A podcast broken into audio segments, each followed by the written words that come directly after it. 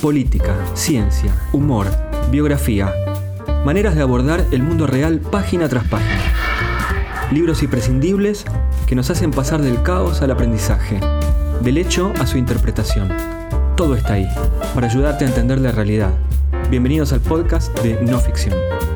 No Ficción, un podcast de Penguin Random House, grupo editorial, sobre libros que revelan las historias más deslumbrantes, presentado por Patricio Zunini.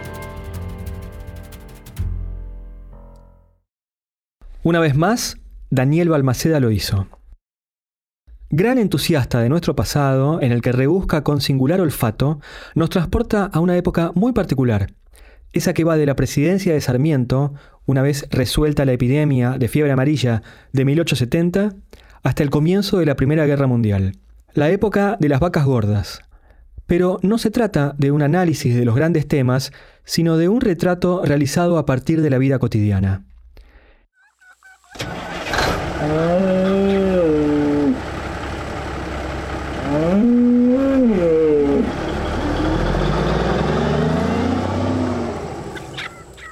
Historias de la Belle Époque argentina nos habla de una época de inventos, pabellones universales, fiestas de presentación de señoritas, líos de tránsito y duelos a pistola, de anarquistas recién llegados, hombres con galera y bailes prohibidos.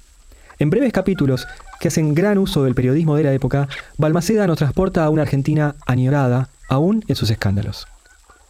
Daniel, muchas gracias por estar aquí en el podcast de No Ficción. Muchas gracias a vos. ¿De dónde viene el término Belle Époque en referencia a esa historia de la Argentina? Bueno, por supuesto son palabras francesas, pero definieron universalmente a esos años dorados, a ese recreo de entre grandes guerras que se tomó el mundo. Por lo tanto, nosotros cuando hablamos de Belle Époque no tenemos que pensar que quienes la vivieron sabían que se trataba de esa época, sino justamente después de la Primera Guerra Mundial se recordaba con añoranza esos años dorados y se los denominó con bastante justeza Bella Época o Belle Époque. ¿Cómo fue que Sarmiento y Avellaneda se pelearon por una magnolia? Bueno, el primer problema que tenían era ponerse de acuerdo en si hacían un parque 3 de febrero o no. Era una idea del tiempo, la recreación, los grandes parques, los paseos, tomarse el tiempo, el verde, y allí fue el proyecto de Sarmiento, que en realidad él quiso completar durante su presidencia, no alcanzó el tiempo, y entonces con Avellaneda decidieron inaugurar, ya con Avellaneda presidente, y fue Nicolás Avellaneda, el tucumano, el que propuso una magnolia, y entonces el pino que, pretendía plantar Sarmiento quedó relegado, fue una discusión eh, donde no se ponían de acuerdo. Una discusión muy simpática, pero que los medios periodísticos de su tiempo lo tomaron como un tema de Estado. Bueno, finalmente si hoy vamos al, entramos al parque japonés eh, por la avenida Averro, vemos la magnolia de Avellaneda, que fue la que se impuso el día de la inauguración. Nuestra juventud de aquellos lejanos años fue calificada de babieca y tilinga, lo que nos habilita a recordar otros insultos que se oían por ahí. Tunante, buluntún, boquirroto, pelafustán, zampatortas, mentecato, badulaque, palurdo, sopenco, botarate, echacantos, merluzo, turulato, fulastre y vacaburra, dedicados por supuesto a los merluzos de la vida. Si uno hace un recorrido por el libro, aparecen una serie de inventos y de cuestiones que son como de avanzada para la época. Por ejemplo, el teléfono. Sí, es maravilloso. Eh, por supuesto, todos esos avances técnicos eran vividos por nuestros abuelos como momentos estelares de su, de su existencia.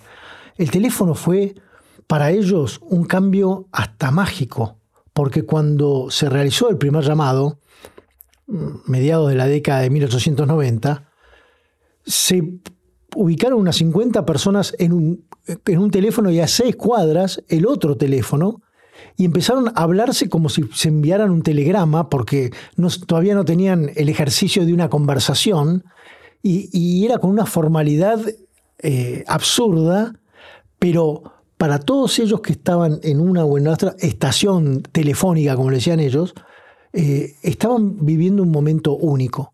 A partir de, esa, de ese día, las comunicaciones cambiaron y se acortaron los tiempos para, para llamarse, ya estaban los telegramas, pero escuchar al otro fue algo mágico.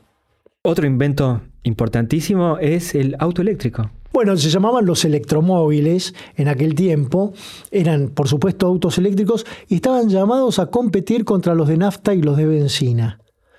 En ese tiempo todavía no quedaba muy claro cuál iba a ser el tipo de automóvil que iba a imponerse.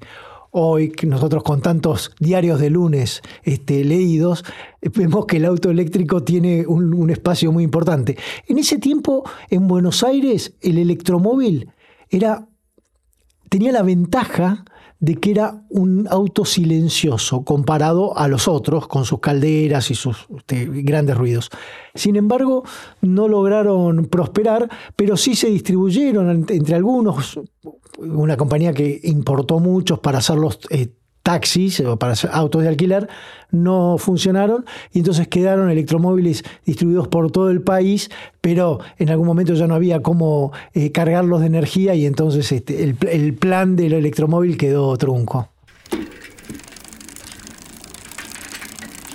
¿Te acordás de la, escena final de Soy Roca, del libro de Félix Luna, cuando él habla sobre eh, las filmaciones y se, Roca dice, se ven como si estuvieran acelerados. Exactamente. Todas esas escenas hablan de una, de una Argentina que para nosotros es vieja, pero para ellos es de vanguardia. Claro.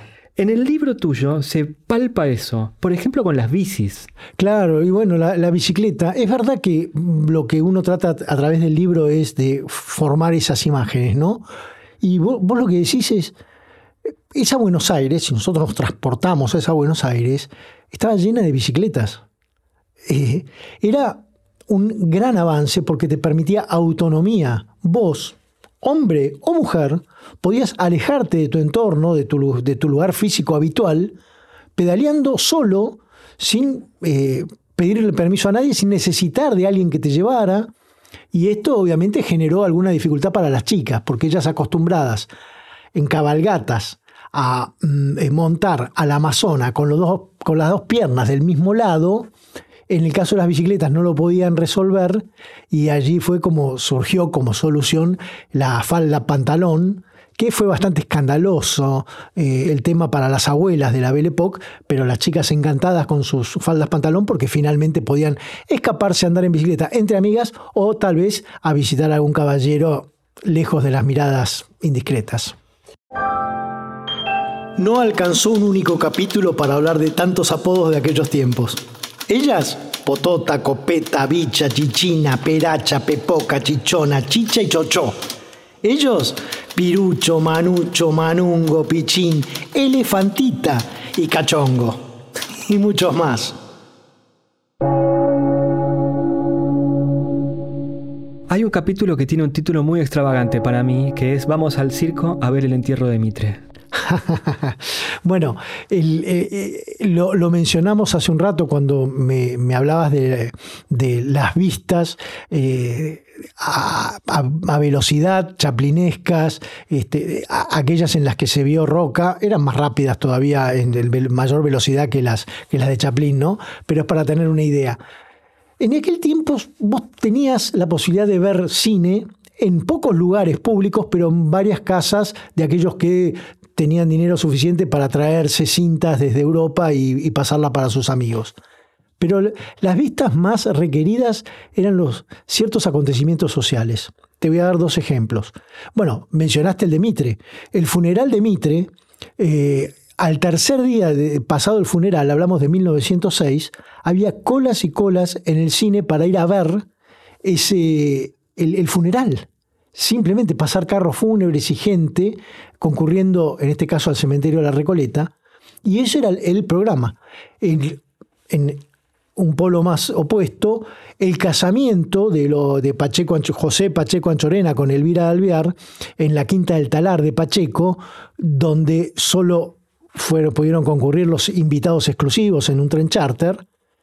Todos los, nuestros abuelos que no podían ir a, este, no estaban invitados o participados, la única manera de conocer el glamour de ese casamiento fue en el cine. También a los tres días, cantidad de gente para ver cómo se casaban estos, esta pareja de la sociedad. La CH estaba muy presente como son los casos de China, Chicha, Chichi, Chita, Chía y Chochó, todas chicas eran los apodos de Emilia Marta Polonia Bustillo Madero de Caneve Laustegui, Avelina Alcira Solveira Tonkinson, María Teresa Guerrero Rodríguez Gaete de Llobet, Florinda Fernández Anchorena, Lucía Laines Varela de Mujica y María Angélica Fernández Garrico García, respectivamente. Cuando haces investigaciones como estas o un libro ya directamente como este, investigás en documentos, en revistas, en diarios. ¿Cómo es un trabajo habitual para encontrar estas, que son anécdotas, pero son más que una anécdota? Sí, en, en realidad, por supuesto, con tantos años de investigación, uno ya va teniendo material desde otros tiempos. Cinco minutos a solas con tu archivo, ¿no? Tendríamos que pedirte. Oh, no, no, es muy poco tiempo. En, ningún archivo se merecen eh, solo cinco minutos. Pero, pero fíjate que, eh, por ejemplo, vos, por supuesto que al leer eh, en, las hemerotecas aquellos diarios, bueno, con mucha paciencia vas encontrando pequeños detalles, vas construyendo, vas juntando piezas de rompecabezas y también ayuda mucho la correspondencia privada.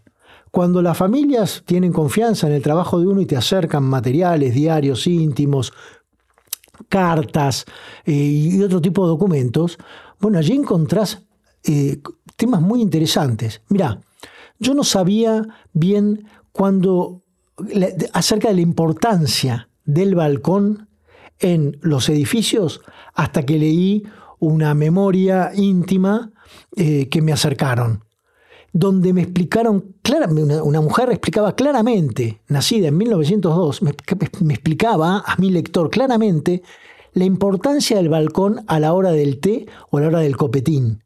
Y cómo todos los balcones, por ejemplo, de la Avenida Santa Fe, se convertían en palcos en donde vos mirabas a los demás y además te mostrabas con lo que tenías que estar impecable, servir una linda mesa. Y si tenías visitantes en tu casa, familiares, parientes que no tenían balcón, lo primero que hacías era llevarlos al balcón, mostrarles, miren, este, este, es el balcón. O sea, esos pequeños detalles tan simpáticos que nos hacen entender que si nosotros a las 6 de la tarde andábamos por Santa Fe y Puerredón, en esos edificios que apenas tenían 5 o 6 este, plantas, todo el mundo estaba en los balcones tomando algo. Es una, una pintura fantástica para entender aquella Buenos Aires de nuestros abuelos. Esos balcones se alquilaban. Y claro, por supuesto, porque justamente vos cuando tenías volvamos a un funeral, un importante funeral, o un desfile, o visitantes ilustres, te quedaba la alternativa de verlo en la calle, cogoteando para tratar de ver algo más, o los que alquilaban balcones, para alquilar la famosa frase para alquilar balcones, los que alquilaban balcones que te dejaban un espacio pagando, e inclusive en algunos casos veías por los avisos clasificados los diarios que algunos eran alquilo balcón y un servicio de refrigerio, o sea, les agregaban un par de servicios eh, a los balcones de la Avenida de Mayo, de Callao, de Santa Fe, para tratar de capturar al, potencial eh, usuario. ¿no? ¿Cuáles son los grandes monumentos de la Belle Époque que todavía siguen en pie? Y la mayoría, por ejemplo, son los del centenario. Si bien nosotros tenemos la inauguración del monumento, por ejemplo, a Manuel Belgrano en, la actual Plaza de Mayo, eh, en esta época, y el mejoramiento del, monumento a San Martín en Retiro, los monumentos de Buenos Aires más llamativos, como el Monumento de los Españoles, el Cristóbal Colón, la Fuente de Plaza Alemania, la Torre Monumental, antes Torre de los Ingleses, eh, la, construcción, en, el, monumento en, la, en Plaza Francia, todos esos monumentos fueron regalos que recibimos de las colectividades agradecidas porque le abrimos las puertas. Es decir, el monumento de los españoles no nos lo regalaron los españoles, sino los inmigrantes españoles en la Argentina, todos ponían un peso, el que tenía un poco más, un poco menos, pero todos querían participar de eso y decir yo ayudé a... Así que esos monumentos, todos esos grandes monumentos que vemos, son de la Belle Époque. Y por supuesto, ¿cómo olvidar a María Elina Ivonne Laines Peralta Alviar de Candambers, madre de Mónica, la recordada Mónica y abuela de Sandra Mianovich, que para todos era chupeta. También muy popular fue Concepción Natalia Unzué Gutiérrez Capdevila de Casares, la recordada Cochonga Unzué.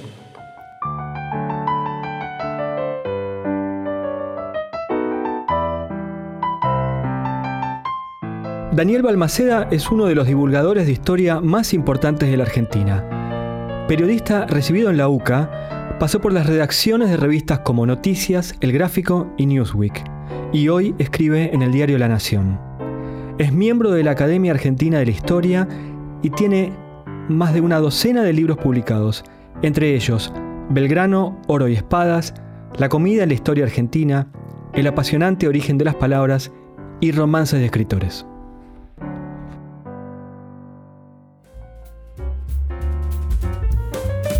No Ficción es un podcast de libros de Penguin Random House, grupo editorial, presentado por Patricia Sonini.